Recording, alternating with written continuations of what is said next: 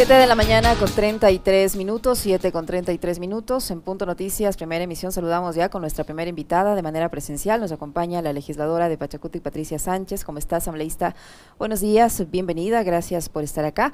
Le acompañamos a Alexis Moncayo, quien le habla, Licenia Espinel. ¿Qué evaluación tienen ustedes? ¿Qué les han comentado sus compañeros de la CONAIE respecto a esta reunión que, tu, que, que mantuvieron ayer? Eh, con el presidente de la República. De lo que se pudo conocer, hay algunos acuerdos en materia como el control de precio de algunos productos, el ofrecimiento al presidente de la República de condonar las deudas de los pequeños agricultores con Ban Ecuador, pero el tema de los combustibles es, es un asunto eh, que no, al parecer no, no va a haber acuerdo. ¿Cuál es la evaluación que ustedes como bloque de Pachacuti, brazo político de la CONAIE, hacen de, este conversa de esta conversación? Asambleísta, buenos días, bienvenida. Buenos días, Yesenia, buenos días, Alexis, a Radio Pichincha, un abrazo fuerte a toda la audiencia. ¿Cuál es la evaluación que hacemos? Bueno, no hemos tenido una reunión eh, bloque Pachacuti con Aconaye aún, es muy reciente, eh, el diálogo fue ayer reciente, eh, apenas ayer, no hemos tenido una reunión en conjunto. Sin embargo, a través de la prensa y por los antecedentes que tenemos de los puntos que se hablaron ayer, lo que podemos decir es que eh, eh, vemos una sensibilidad del señor presidente en cuanto a tocar el tema de las eh, de las deudas, de las de los intereses y de las condonaciones. Y realmente se, se, ha trazado mucho, ¿no? Ha sido realmente penoso que estamos hablando de deudas campesinas que no deben pasar más allá de los 60, 70 millones de dólares, que en campaña incluso ya se estuvieron, eh, estuvieron sobre la mesa de conversaciones muchos de estos temas. Eh, se calculaba, se calculaba, todos los días calculaban a ver cuánto es el monto de la deuda campesina. Y, le digo, no llegan más allá de 60, 70 millones de dólares. Mientras eh, hay los 270 grupos las élites, las élites que, controlan eh, la economía del país, tienen condonaciones de 2 mil millones de dólares, 3 mil millones de dólares. O sea, pensar en que, eh, eh, en que en perdonar o en condonar las, las, los intereses, porque además los campesinos ni siquiera piden que les condonen la deuda, sino los intereses que son calculados, intereses sobre interés, que lo está matando. Entonces, perdiendo, están perdiendo su, su, su, su, cuadra de terreno, están perdiendo sus animales, están perdiendo su casa, o sea, están perdiendo el patrimonio de toda su vida, el patrimonio que heredaron a mes, además, producto de las luchas de la reforma agraria de muchos de, ellos. O sea, porque la tierra que tienen, el pedacito de tierra que tienen ahora los campesinos, tanto de la costa como de, como de la sierra, eh, son herencias de luchas de reforma agraria, y eso es lo que están perdiendo. Entonces, frente a ese tema, creo que ha habido una respuesta bastante tardía del presidente en reconocer que este es un problema y que es un problema, además, que está vinculado con el tema de la producción, de la reactivación productiva. El otro punto era el tema de, no me acuerdo. El tema de los combustibles, el que al parecer no, va a haber. Antes de el control de precios, ah, sustentación de algunos productos, como el arroz. Está ligado justamente con eh, un abandono eh, eh, estructural histórico del campo y que ahora tampoco se lo ha encarado de una forma en que el campesino merece ser atendido. realmente lo que vemos como política, ya estuvo la, ministra anterior en, la Asamblea, le hicimos unas preguntas, la ministra se fue sin siquiera contestar las preguntas que, es que le hizo el Pleno en su comparecencia. Y lo que vemos ahora es que se está reproduciendo la misma política de los kits. Los kits, eh, los, los, los, se va a entregar nuevamente los kits, política fallida ya, eh, política que no, eh, que, no reactiva integralmente la producción y que ata, por ejemplo, a, ata a la producción a, una serie de productos químicos que es como cuando las mujeres nos pintamos del pelo. Una vez que, la primera vez que nos pintamos, nunca más podemos dejarnos de pintar. Es así, así pasa con, la, con, con, el tema de los, de los insumos. Una vez que entra un insumo a, la producción agrícola, jamás pueden dejar de de, desvincularse de, ese, de, esa, de, esos químicos, de, esos, de, todos esos abonos, es muy difícil salir de eso, absolutamente difícil, y entonces lo que se ata es a estas formas de producción vinculadas con eh, los grandes intereses de los que venden los productos químicos. Entonces, creo que ahí todavía el control de los precios eh, tiene que ser, em, eh, no es fácil, y esperemos que en ese control de los precios que se generen políticas de comercialización, por ejemplo, emergentes, que son vincular los mercados de producción de los campesinos con los de consumo, que fundamentalmente están en, más grandes, en las ciudades más grandes del Ecuador. Creo que esa es una medida urgente que se debería eh, fomentar, consolidar, y eso la única forma de hacerlo es con la participación de la misma gente, de las mismas organizaciones. Respecto al tema de los combustibles, eh, eh, bueno, ya muchas, muchas voces han dicho que los combustibles están sin subsidio. Y es así, es así. Los, los costos, los técnicos han demostrado que el costo del diésel, el costo de producción del diésel está en alrededor de 80 centavos, la gasolina está en 1,16 eh, que es eh, en, en, cuanto se ha congelado el precio de la gasolina y el precio del diésel, en 1,90 el diésel y en 2,55 el precio de la gasolina, lo que ha generado, o sea, al, no estar subsidiados estos costos, lo que realmente ha generado estos son, em, eh, eh, son ganancias, ganancias, o sea, eh, la, la, venta, la comercialización de tanto del diésel como de la gasolina está generando saldos positivos a favor del Estado, que en el año, en el año, si no me equivoco, en el año en el año 2019 fue de 162 millones y en el 2020, en el 2020 fue de 280 millones. ¿Qué significa esto? Eh, y esto es muy importante. al cambiarse la metodología del costo de los derivados del petróleo, al pasárselos a este sistema de bandas, lo, que, lo que se hizo fue desregular el precio de los derivados para que sea el mercado el que controle ese precio. O sea, otra vez la receta neoliberal, otra vez la receta del mercado como el redistribuidor de los recursos. La mano invisible de Smith actuando ahora en los precios de los combustibles. ¿Y por qué es eso? ¿Y para qué es eso? Simple y llanamente porque todo el sector petrolero va a ser entregado a las empresas privadas. Y las empresas privadas no compran hueso, las empresas privadas compran carne. Y en este momento lo que está haciendo el gobierno es demostrar que, es, que la venta de la gasolina es carne, hay 200 millones de dólares en promedio ahí de ganancia y eso es un gran atractivo para las empresas que quieren comprar el sector petrolero. Lo que está demostrando el gobierno con el, manteniendo el costo de, de la gasolina, pese a que no tiene subsidios y que no es el subsidio lo que realmente está defendiendo el gobierno cuando defiende estos precios de la gasolina, no está defendiendo el subsidio, lo que está defendiendo son eh, estos intereses de privatizar las empresas y demostrarlas como, como, lo que son realmente rentables.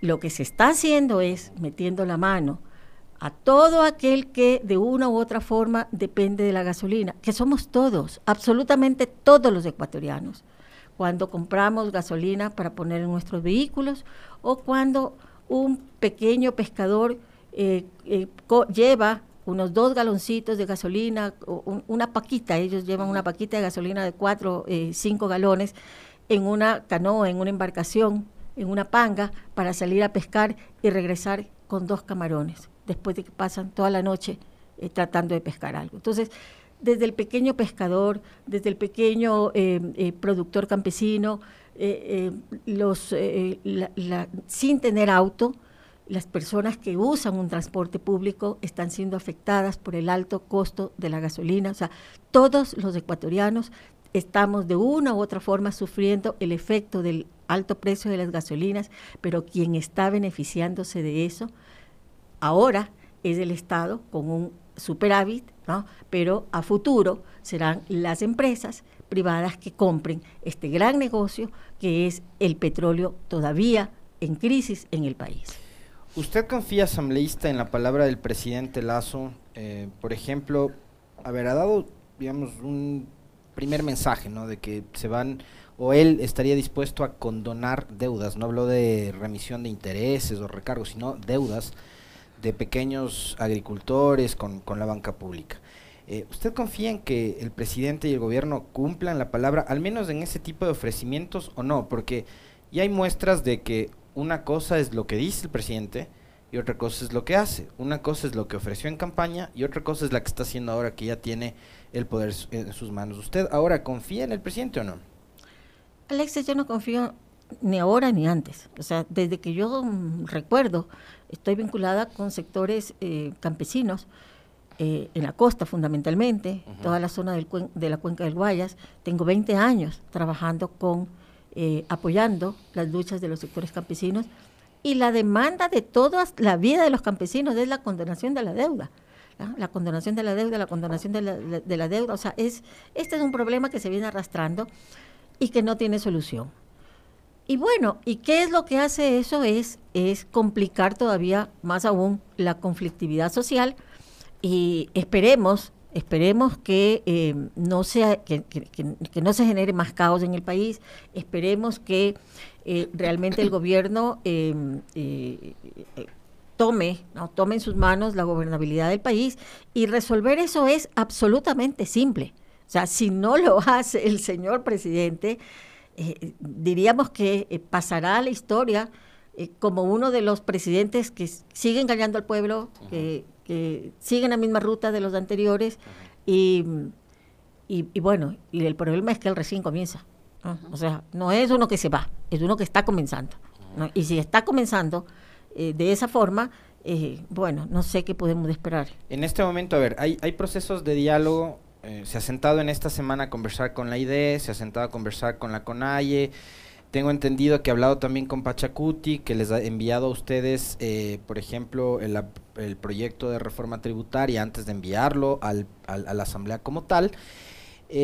pero, y en el medio de todo eso está también en la Comisión de Régimen Tributario la Proforma y en la Comisión de Desarrollo Económico el trámite de esta ley urgente, ¿no es cierto?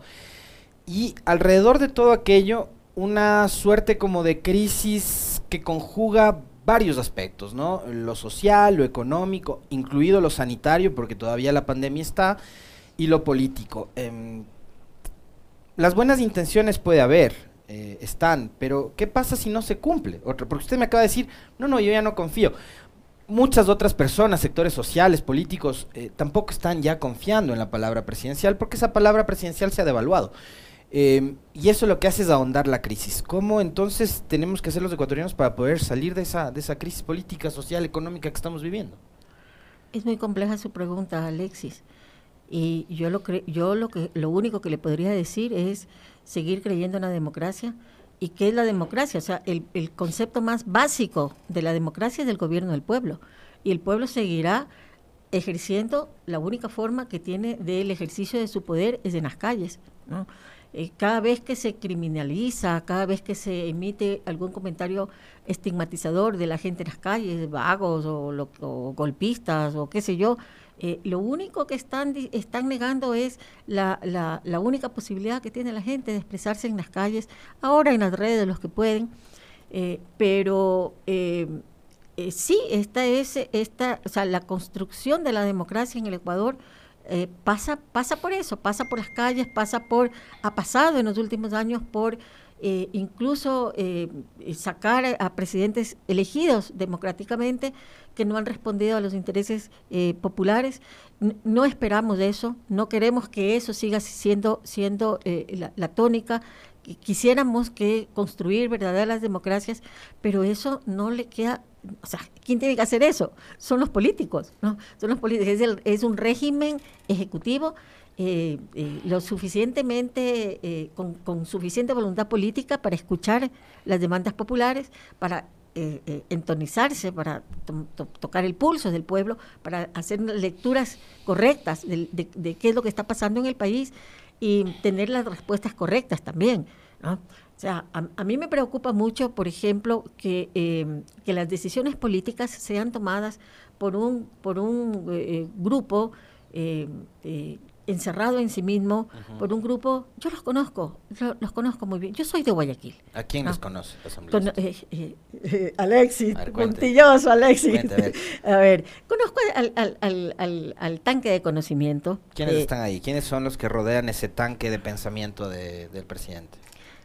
Muchachos muy jóvenes. Aparicio Caicedo es uno de ellos, al que lo conozco, lo conozco perfectamente y eh, eh, jóvenes contemporáneos eh, del que em, embebidos de una ideología absolutamente em, fundamental, fundamentalista y libertaria, de esas libertarias pero duras, ¿no? con, un, con una idolatría al mercado, ¿no? realmente, bueno, o sea, una de las cosas que me, que me, que me que me llama mucho la atención es la poca vinculación de estos jóvenes con la realidad. Yo fui profesora de algunos de ellos en la Universidad Casa Grande. Y cuando teníamos que hacer trabajo de campo, bueno, llegaban con los choferes, llegaban con los, con, los, con los empleados, con los cuidadores. O sea, hacer trabajo de campo. Y lo peor es que los choferes de los empleados y los cuidadores eran todos de ahí mismo, de los sectores. O sea, claro, llevaban a toda esta, a toda esta corte de gente para que los cuide y los proteja.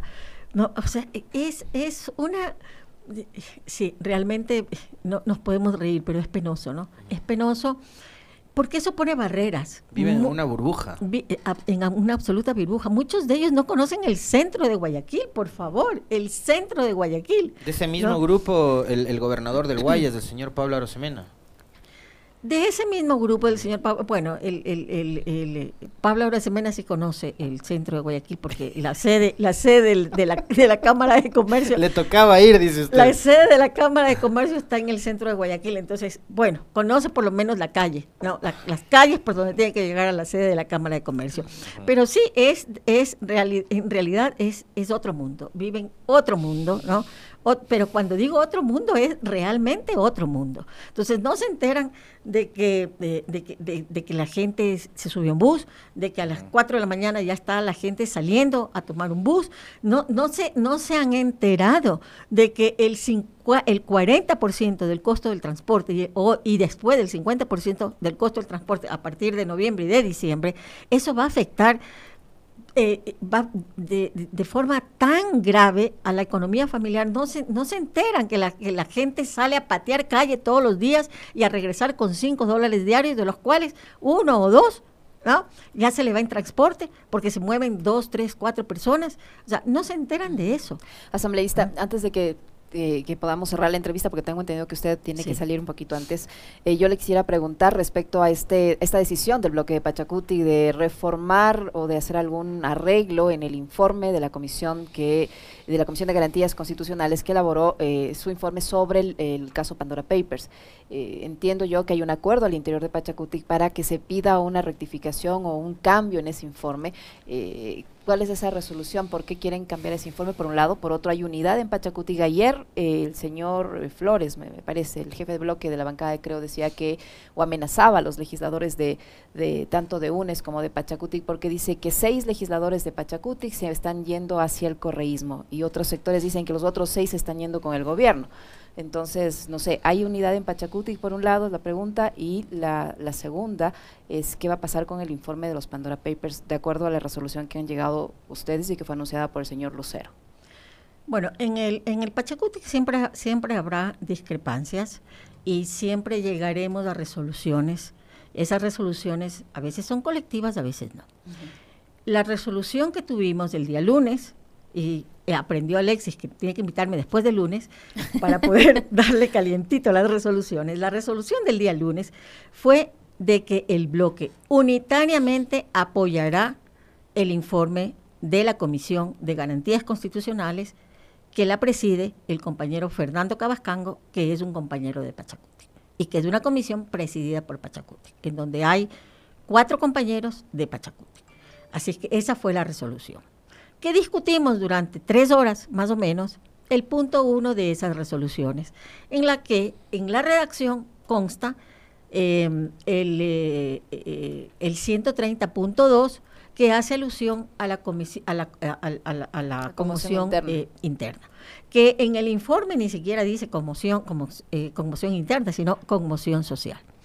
Pero que tiene muy nerviosos a dos compañeros al interior del Pachacutic eh, que votaron la una abstención y, que la, y el otro que votó al, al, al, principio en favor de la, de la, del informe y después se abstuvo, que tienen muy preocupados porque entonces eso significa destitución del señor presidente.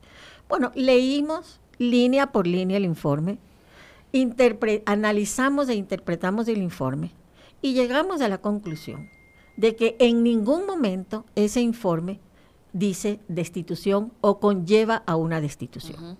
Porque son recomendaciones, en seis puntos, si no me equivoco, son, recomendaciones que lo que hace es marcar una hoja de ruta de este tema que para nosotros recién comienza. Este informe recién comienza a ser, o sea, marca una hoja de ruta para un tema que va a, ser analizado de aquí a futuro y para nosotros eso es lo más importante. ¿Pero usted qué cree? A ver, e, estos días hemos conversado con, analistas, con gente que lee la Constitución, que conoce materia constitucional, legislativa y demás.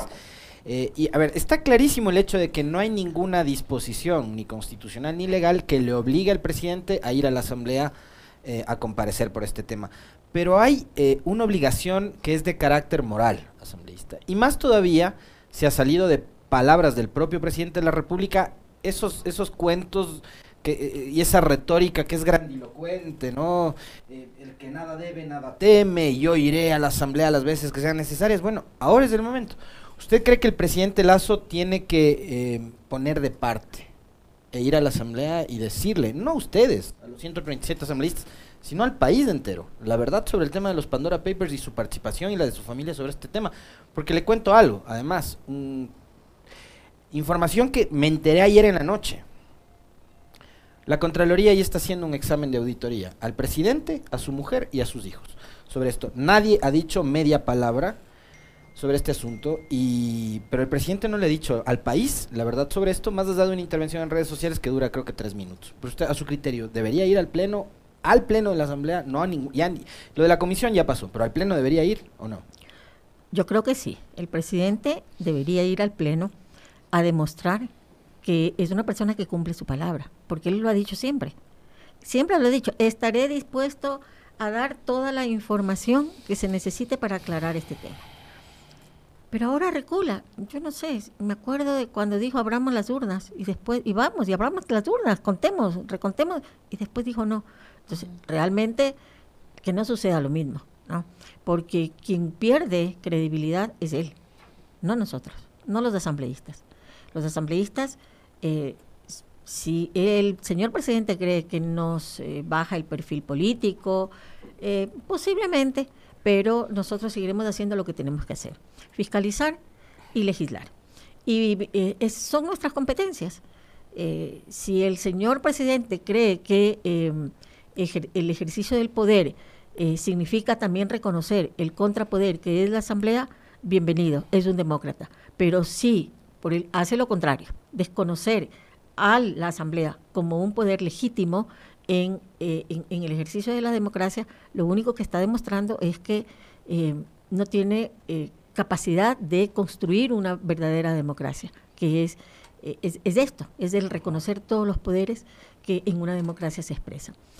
Esperemos que sea así, esperemos que él vaya, que, eh, que vaya y que, y, que nos bofetee, así, eh, eh, hablando simbólicamente, ¿no? Que nos bofetee diciendo, esta es la verdad, aquí están los documentos, aquí está, esto, esto es lo que yo le tengo que responder al país. Por un lado, por él, por él, por el gobierno, por, por lo que significa la investidura de, de, lo que representa.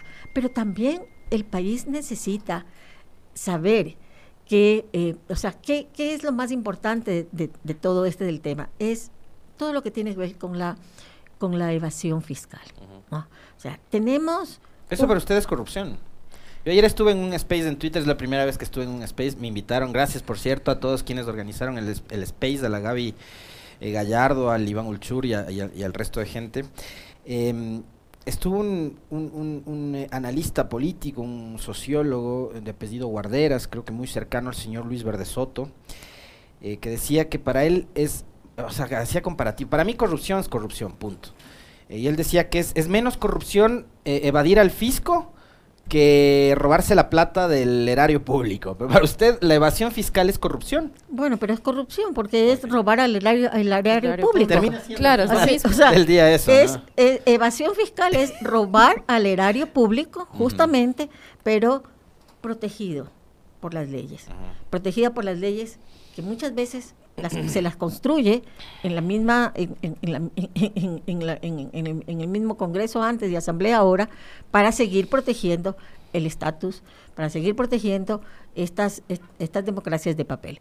Entonces, eh, sí, para nosotros es muy importante el tema de la, de la evasión fiscal en un momento en que tenemos, o sea, yo creo que los papeles de Pandora se cruzaron en el camino de la imposición de un modelo neoliberal que clava, ¿no? que clava en el bolsillo de, de las clases medias toda una eh, eh, eh, toda una medidas impositivas tributarias justamente con fines fiscalizadoras, o sea, con, fin, para, para el tema del, del, presupuesto del Estado. ¿no? Entonces, ¿qué nos dice el señor presidente? Nos dice, bueno, tenemos que ampliar la, base impositiva de los ecuatorianos. Tenemos que recaudar más.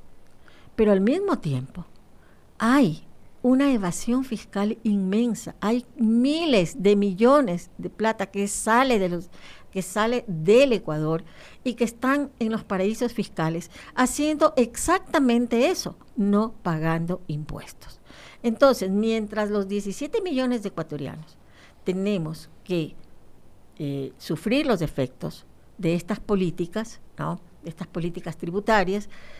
Por otro lado, muy pocos, muy pocos siguen sacando eh, las platas de los paraísos fiscales.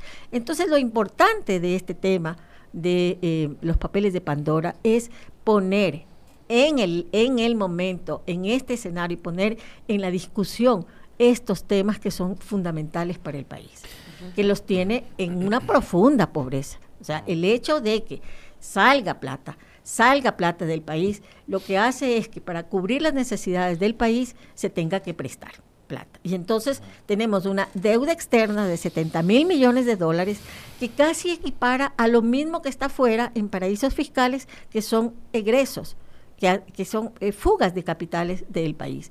Entonces, eh, eh, esto es inadmisible. No se puede, no se puede seguir bajo ese tipo de políticas, ¿no? Tenemos que hacer verdaderas reformas tributarias que pongan, que, recauden en donde tienen que recaudar, que hagan el control en donde tienen que controlar.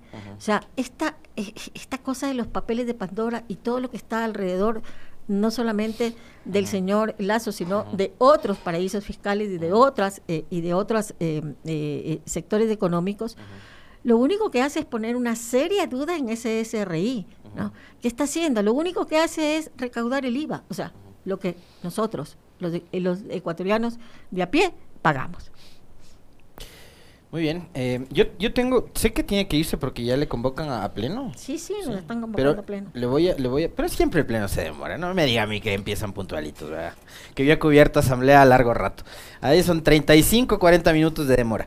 Eh, porque yo, yo tengo dos, dos preguntas que tienen que ver más con cuestiones de forma que también importan. En política las, las formas también, también cuentan.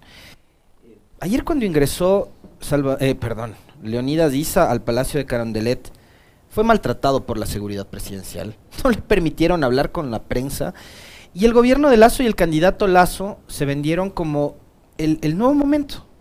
los grandes demócratas, el estadista, el tolerante, el que iba a respetar las libertades, entre esas libertades la libertad de expresión.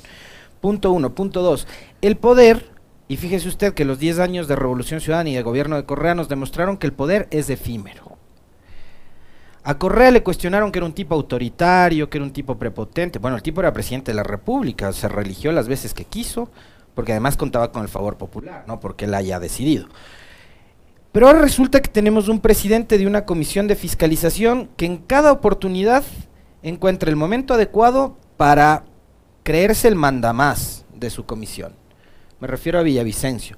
Ha tratado mal a Luis Almeida del PCC, ayer trató mal a Roberto Cuero y siempre está teniendo esas intervenciones medio subidas de tono eh, y, a ratos hay que decirle también, hay que controlar un poco no esa efusividad. Y, no se puede hacer de la política y en el caso de él, de la asamblea y del cargo que ostenta, que es presidente de una comisión, respetable, sí, pero es una comisión eh, legislativa, no es, no, es, no es ni el presidente de la República, ni es el comandante general de la policía, ni es el comandante en jefe del ejército, ¿no? Como para mandar a callar a, a ningún subalterno, porque además los otros 136 asambleístas tienen el mismo rango que él. Eh, ¿Qué lectura le da a estos episodios? Al maltrato que recibió Isa en Carondelet y esta forma tan violenta de tratar de Villavicencio al resto de colegas suyos? Bueno, muy penoso, muy penoso. La prensa eh, fue eh, maltratada ayer. Eh, Leonidas Díaz fue obligado a caminar sin eh, responder a la prensa. sí lo vimos por imágenes. muy penoso que Villavicencio cada vez se exalta y se, y, se violenta contra todo aquel que, que, por, que se osa decirle, oiga señor, baje el tono de, de la voz, ¿no? Bueno, y no sé, pues parece que esto es contagioso, porque ya ahora hay un tercer eh, personaje de esos de, ese tipo, que es el, el, asambleísta Flores, que está amenazando a seis, seis, eh, asambleístas, seis de asambleístas de Pachacuti, que los va a acusar de golpistas, que les va a poner... Eh, eh, a poner denuncia en la fiscalía, que ya Andrés Páez parece ser que ya, ha iniciado, que ya puso eso, ya ha iniciado. Y puedo decirles que bueno, no sé, pues a, eh, invitaránme antes de que llegue, antes de que me metan presa y me voten, porque yo estoy, soy parte de esas seis, eh, de Pachacuti, me he enterado oficialmente, todavía no lo sé. Así es que invitarán a eh, Alexis antes de que me voten y que me metan presa. ¿no? téngame aquí, por favor, para seguir contándole al país lo que tenemos que contarle de la Asamblea. Y sí, es contagioso, parece, ¿no? Y, lo, más penoso es que la acusación está contra lo, eh, por ser correístas, nos acusan de ser correístas. Ay, perdónenme, el 7 de febrero, ¿quiénes estuvieron juntitos decidiendo quién pasaba la segunda vuelta? ¿no? Para que nos acusen a nosotros de eh, correístas. Yo al menos de los correístas, el otro día, ayer comentaba, ayer, ayer justamente comentaba... Pero, pero ¿y qué hay de malo? ¿Reunirse con el correísmo es delito en este país? Bueno, eh, no, para nada, no es delito. Eh, eh, o sea, no es delito, para nada, no creo que sea ningún tipo de delito. Conozco, tengo algunos amigos en las bases correístas, en esa corriente, porque venimos, de, venimos de historias comunes. Entonces, Muchos de los compañeros míos de universitaria, de aulas de universitarias, están en el correísmo y ellos siguen en el correísmo y se mueven en el correísmo y yo acá en el Pachacutic, donde también he militado, el único partido político que he militado, y he militado toda mi vida en ese.